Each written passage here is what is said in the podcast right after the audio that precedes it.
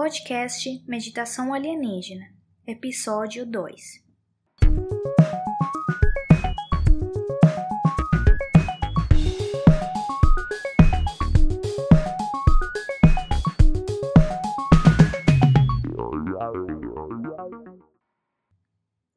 Bem-vindas, bem-vindos ao podcast de meditação alienígena, programa onde te ensinamos a conectar com seus ancestrais estelares e empoderar seu espírito com a filosofia andina. Eu sou a Karen Prieto, facilitadora xamânica, instrutora e fundadora da Escola Internacional Alien Meditation. Acesse meditacãoalienígena.com para encontrar conteúdos e cursos que te ajudarão no seu crescimento espiritual e no seu treinamento em terapias holísticas. Espiritualidade é ter os pés no chão. No episódio anterior, falei sobre a importância de haver algum tipo de expansão de consciência para ficarmos atentos ao mundo sutil e paralelo a essa realidade tridimensional e não apenas ficarmos com o que lemos nos livros e ouvimos de um líder religioso. No entanto, há um aspecto muito importante a destacar. A prática espiritual também implica ter os pés no chão. O sistema de chakras é um sistema de energia conectado às glândulas do nosso corpo. Chakras são centros de energia. E são centros de energia porque são como pontos onde a energia se acumula em nosso corpo na forma de vórtice. No total, temos sete chakras principais.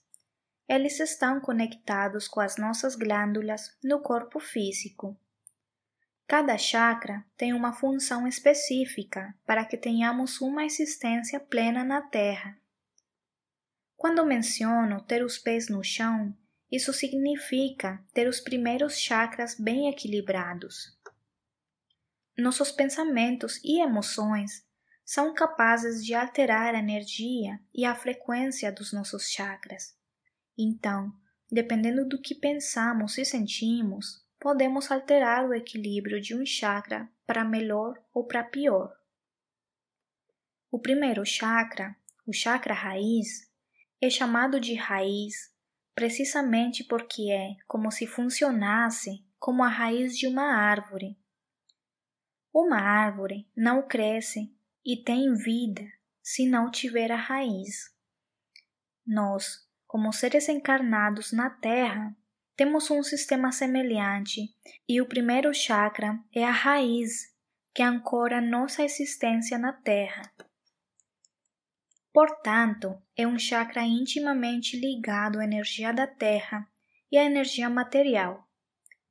Quando uma pessoa, por exemplo, pensa e sente que o dinheiro é sujo, essa pessoa está desequilibrando automaticamente o chakra raiz, porque essa pessoa considera que um objeto de troca tão importante quanto o dinheiro para nos manter vivos e fisicamente ativos nesta terra é algo impuro e é algo sujo.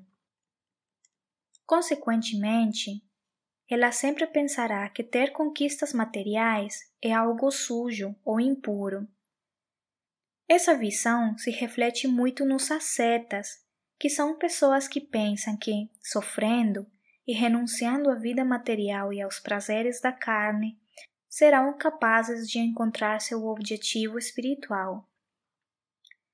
Isso vai em completa dissonância com o objetivo do chakra raiz, que é nos alimentarmos materialmente e nos fazer alcançar nossas conquistas materiais para que nos mantenhamos na Terra de forma equilibrada.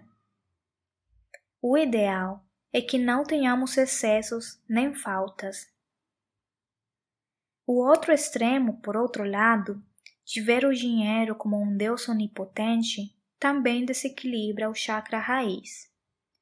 Pois bem, quem se rege apenas por se mover pela vida, apenas para conquistar objetivos materiais, também não está sendo 100% pleno em sua existência.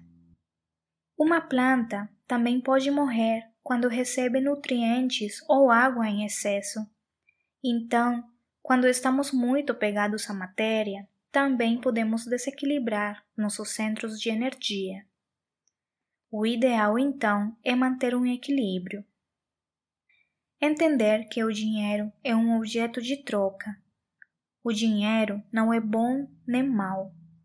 É como uma ferramenta, como uma faca, por exemplo, que podes usar para fazer uma salada e alimentar a tua família, ou podes usar para matar alguém. Depende da tua intenção como usar essa ferramenta. O dinheiro é simplesmente a manifestação material da sua energia vital na Terra. Essa energia terrena e a energia do seu trabalho e do seu esforço são materializadas através de um objeto material, que neste caso é o dinheiro.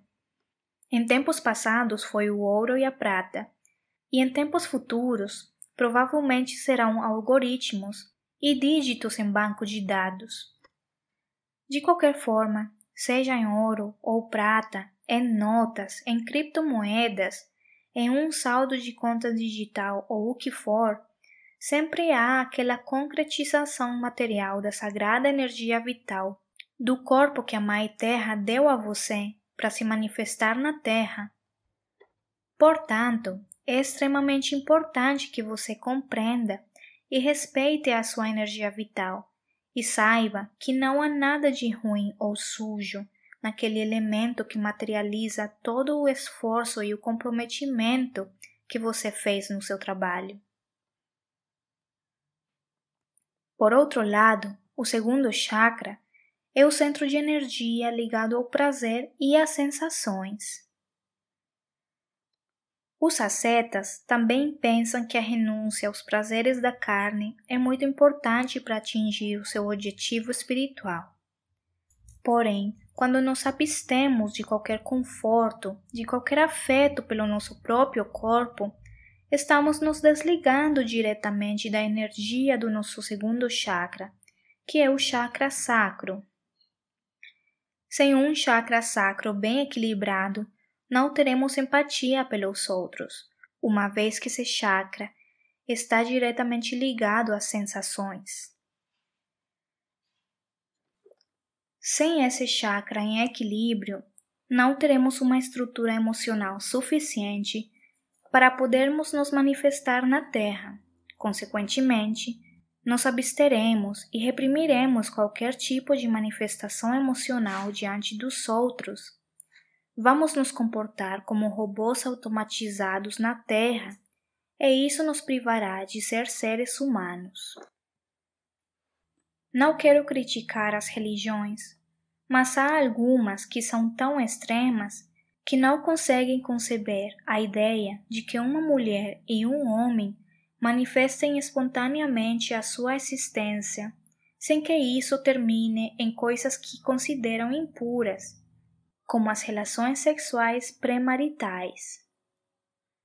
Essa visão me parece muito prejudicial, porque significa que, como seres humanos, independentemente de sermos homens ou mulheres, temos que nos abster e erradicar qualquer tipo de manifestação emocional ou afetiva, porque com aquela mentalidade religiosa isso nos levará a coisas impuras. É incrível ver como, através da visão dessas religiões, não somos capazes de estabelecer contato físico sem que isso tenha um contexto em nos explorar sexualmente uns aos outros, e que com essa visão não existe a capacidade de que o contato humano seja realmente uma manifestação espontânea do nosso coração para expressar o nosso apreço pelos outros.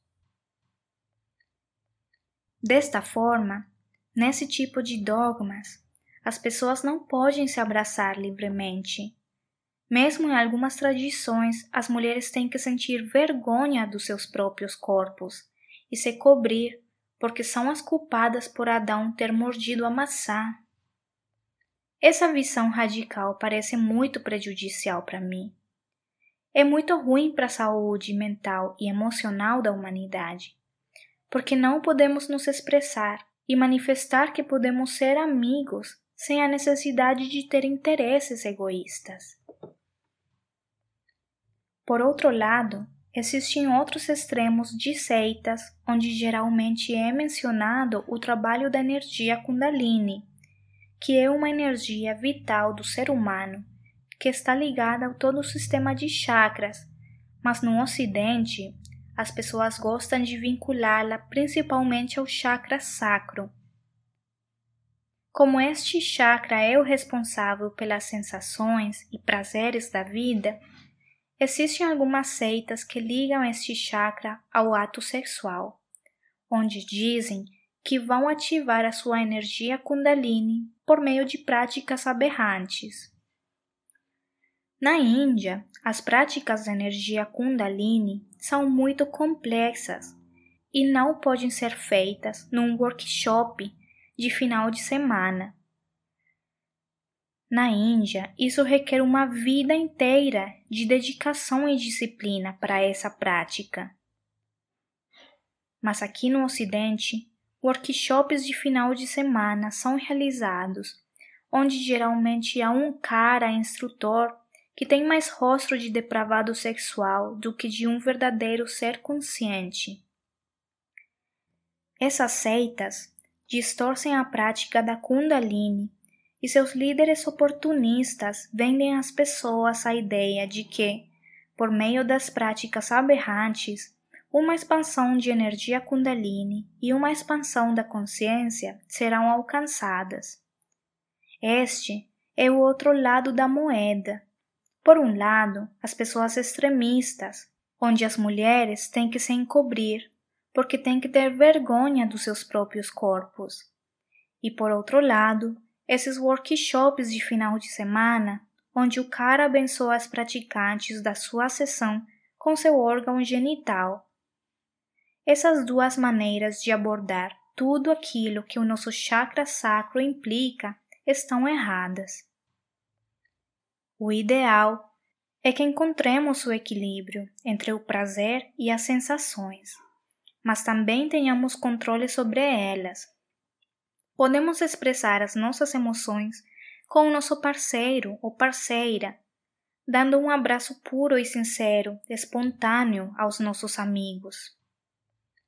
Passar um final de semana acariciando o nosso corpo ou indo a um spa temos que sentir as sensações físicas do nosso corpo.